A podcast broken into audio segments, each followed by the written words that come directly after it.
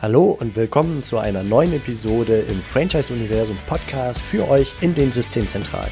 Mein Name ist Steffen Kessler und ich helfe euch, die passenden Menschen zu finden und von euch zu überzeugen, um sie dann zu erfolgreichen und das ist mir wichtig, zufriedenen Franchise-Partnern zu machen.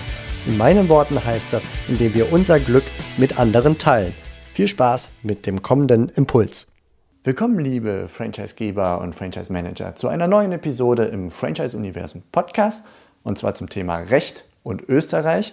Dabei handelt es sich um eine Großaufnahme gewissermaßen, ein Online-Meeting mit Dr. Nina Ollinger und Dr. Hubertus Thum, beides Anwälte in Österreich, die uns verschiedene Themen des österreichischen Rechts auseinanderklamüsert haben in Zeiten der Corona-Krise und uns ja aufgezeigt haben, welche Auswirkungen sie auf Franchise-Nehmer haben und welche Empfehlungen sich daraus ableiten kann. Und ähm, genau das habe ich auseinandergeschnitten in thematische Teile. Und ihr hört jetzt einfach einen Teil davon und das Thema kommt jetzt gleich auch direkt als erstes. Ich wünsche euch viel Spaß beim Zuhören, gute Erkenntnisse und toi toi toi, haltet die Ohren steif in den nächsten Tagen der Krise. Das nächste Thema, was ich habe, ist doch ein bisschen auch ein delikateres, nämlich die Frage, kriegt der Arbeitnehmer sein Geld?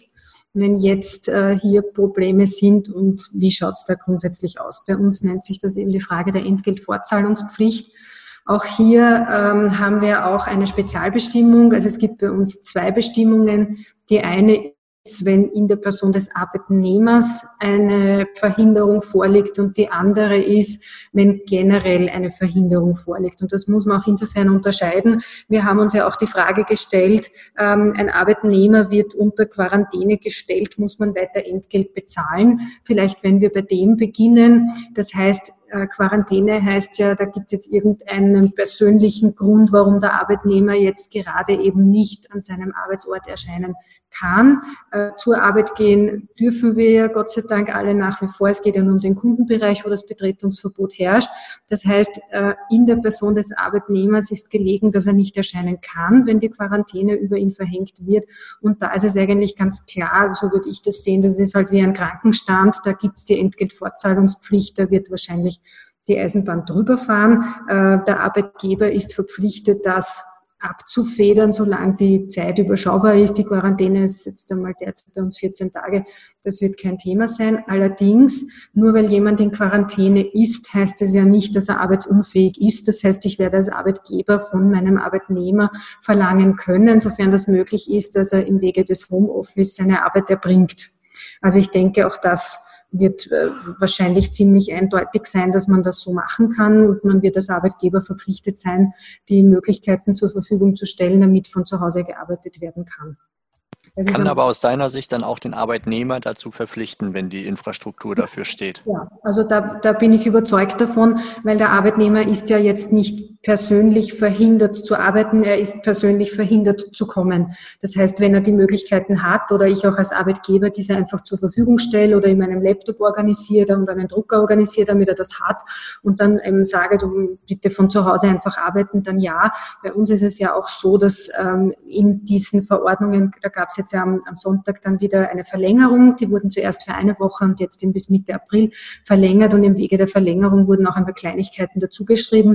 Und auch das Thema, dass man möglichst seine Arbeit zu Hause verrichten soll, wurde jetzt noch einmal ein bisschen ausgeweitet und ein bisschen bekräftigt. Das heißt, dort, wo es möglich ist, sollen die Leute zu Hause bleiben. Es gibt nach wie vor keine Pflicht, aber es wird eben gebeten oder es wird halt auch so hineingeschrieben, wo es möglich ist, soll man zu Hause bleiben.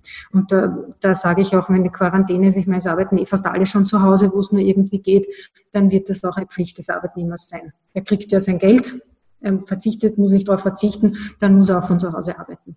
Ja. Und das Zweite ist eben generell dadurch, dass wir die Situation haben, wie wir sie haben, eben Betriebe schließen müssen. Also wenn ich jetzt irgendwo äh, im, im Kassenbereich stehe von einem Kleidergeschäft, das eben schließen musste, dann ist es jetzt so, dass der Arbeitnehmer seine Arbeit nicht erbringen kann, aber nicht aus persönlichen Gründen, die bei ihm liegen, sondern aus Gründen, die die Allgemeinheit treffen. Und das ist das, was auch hier das Ausschlaggebende ist für die zweite Bestimmung. Das heißt, jetzt prüfe ich eben nicht, was ist mit dem einzelnen Arbeitnehmer, sondern gibt es hier eine Auswirkung, die sich über Arbeitnehmer und Arbeitgeber hinaus auswirkt. Äh, das ist grundsätzlich relativ spannend, weil eigentlich sehr viel in die Sphäre des Arbeitgebers gelegt wird. Also jetzt zum Beispiel auch, es gibt eine Entscheidung zum Schneesturm. Wenn ein Schneesturm mehrere Betriebe nicht erreichbar sind, muss ich trotzdem Entgelt fortzahlen als Arbeitgeber. Also da fällt sehr viel hinein, betriebspflichtmäßig. Das ist alles sein Betriebsrisiko. Aber auch hier wieder, ähnlich so wie auch bei der Miete äh, und generell Thema höhere Gewalt, wenn das alles die Allgemeinheit betrifft, dann verschwindet eigentlich auch der Entgeltfortzahlungsanspruch. Also das wird noch sehr, sehr spannend werden. Ich gehe davon aus, dass man das eben wirklich nur argumentieren kann, wo der Betrieb zusperrt und wo auch der Arbeitgeber nicht in der Lage ist, den Mitarbeiter anders einzusetzen. Das heißt, wenn ich jetzt irgendeine Büroarbeit habe oder irgendeine Lagerarbeit oder was auch immer, dann wird sicher der Arbeitgeber verpflichtet sein, den Mitarbeiter hier noch weiter zu beschäftigen und ihm eine Möglichkeit zu geben. Also diese Schneesturmgeschichte, da hat auch der OGH gesagt, da wurde die Produktion eingestellt, weil zu wenig Leute erschienen sind. Aber der Arbeitgeber hat die zum Schneeschauen eingeteilt. Ja, also was auch immer, da wurde einfach das, der Außenbereich dann halt freigelegt oder wie auch immer. Also hier wird der Arbeitgeber wohl ganz genau äh, überprüft werden, ob er nicht irgendwas Alternatives anbieten konnte oder die Leute wirklich nicht anstellen konnte.